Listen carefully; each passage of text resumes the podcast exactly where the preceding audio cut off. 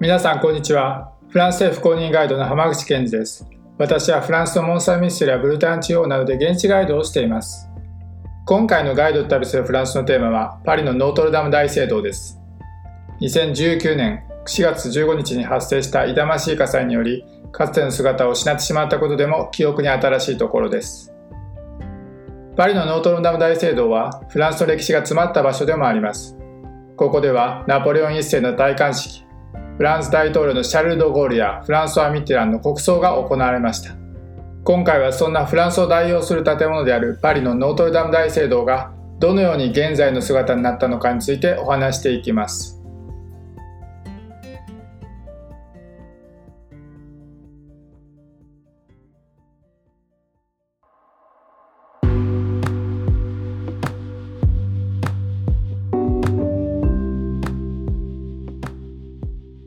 パリのノートルダム大聖堂とはそもそもどういう役割の建物なんでしょうか？ノートルダム大聖堂はキリスト教のカトリックの教会です。ノートルダム大聖堂というのはノートルダムつまり聖母マリアに捧げられた大聖堂です。実はフランスにはノートルダム大聖堂と呼ばれる建物はたくさんあるのですがフランス国外で一番知られているのはパリのものだと思います。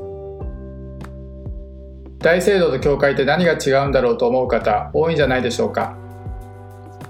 キリスト教は多くの国で信仰されています。そのためたくさんの教会があるのでそれらを管轄するために教区という単位で区切られています。それを文字通り司るのが司教という役割の人です。そして司教が座る椅子である司教座が置かれる聖堂が大聖堂ということです。つまり簡単に言ってしまえば司教座がある教会が大聖堂ということです。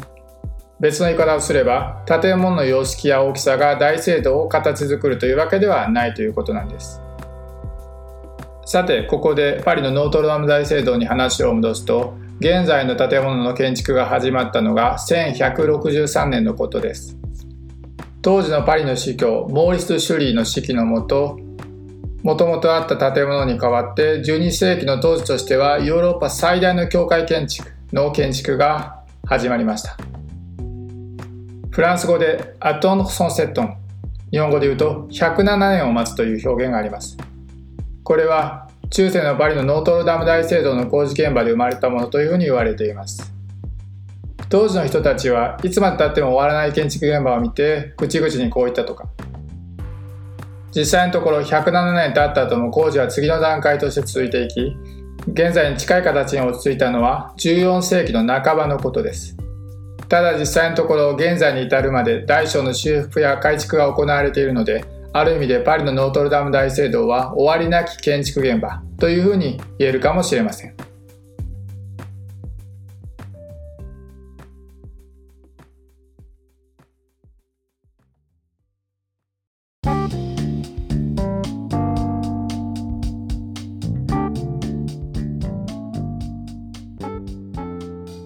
ガイドブックなどでパリのノートルダム大聖堂の説明を読むとゴシック様式という言葉がよく使われています。先の尖ったアーチや建物の中の天井が傘の骨のようになっているのがこの建築様式の特徴でもありますがこのゴシックという言葉はゴート風という意味です。ゴートというのは古代のゲルマン系の民族のゴート族のことですがこのゴシック様式というのはゴート族の建築様式ということではありません。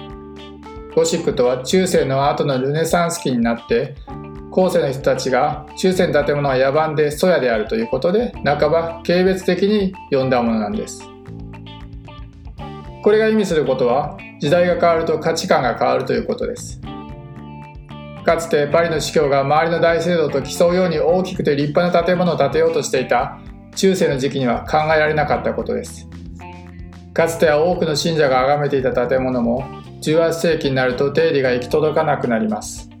そして1789年のバスティーユ牢獄の襲撃によりフランス革命が始まります。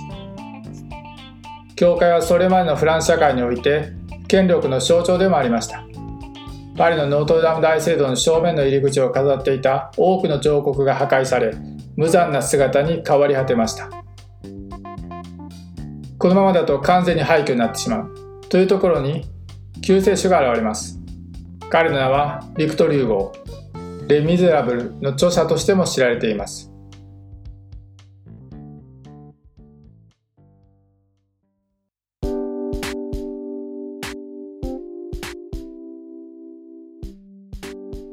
ビクトル・ユーゴーは1831年にノートルダム・ド・パリという小説を出版します。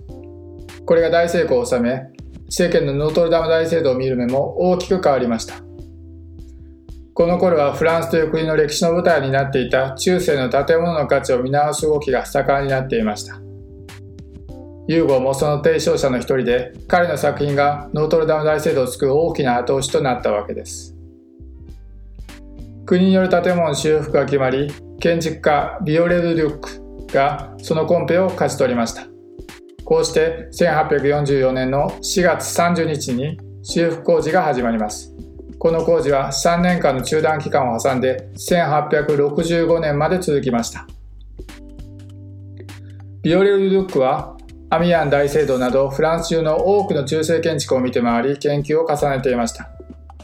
彼にとって修復とは建物を元に戻すのではなく、それが昔そうだったかにかかわらず、建物のあるべき理想の姿に戻すということでした。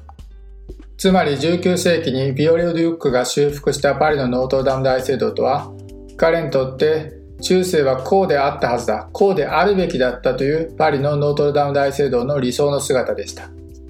有名なガーゴイル像などは彼がデザインし、修復前にはなかった96メートルの高さの尖塔が建てられました。現在の私たちが知る2019年の火災前のパリのノートルダム大聖堂の姿は、この19世紀の修復後の姿です。ピオレル・デュックが手掛けた部分の中でも象徴的だった戦闘が火事により倒壊する様子は世界中のニュースで放送されました。今後パリのノートルダム大聖堂がどういった形で修復再建されるのかが注目されています。現在のところパリオリンピックが開催される2024年の4月に工事が完了する予定だそうです。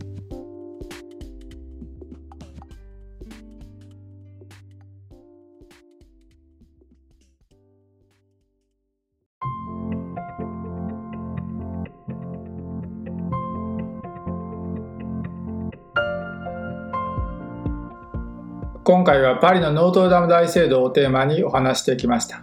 楽しんでいただけましたでしょうか？それではガイド旅するフランス、今日はこの辺でお別れしたいと思います。私が運営している観光メディアツーリズムジャポネではホームページの他に Facebook、Twitter、YouTube、Instagram でフランスの観光に役立つ情報を発信しています。そちらの方もぜひご覧ください。それでは皆さん素晴らしい一日をお過ごしください。ご清聴ありがとうございました。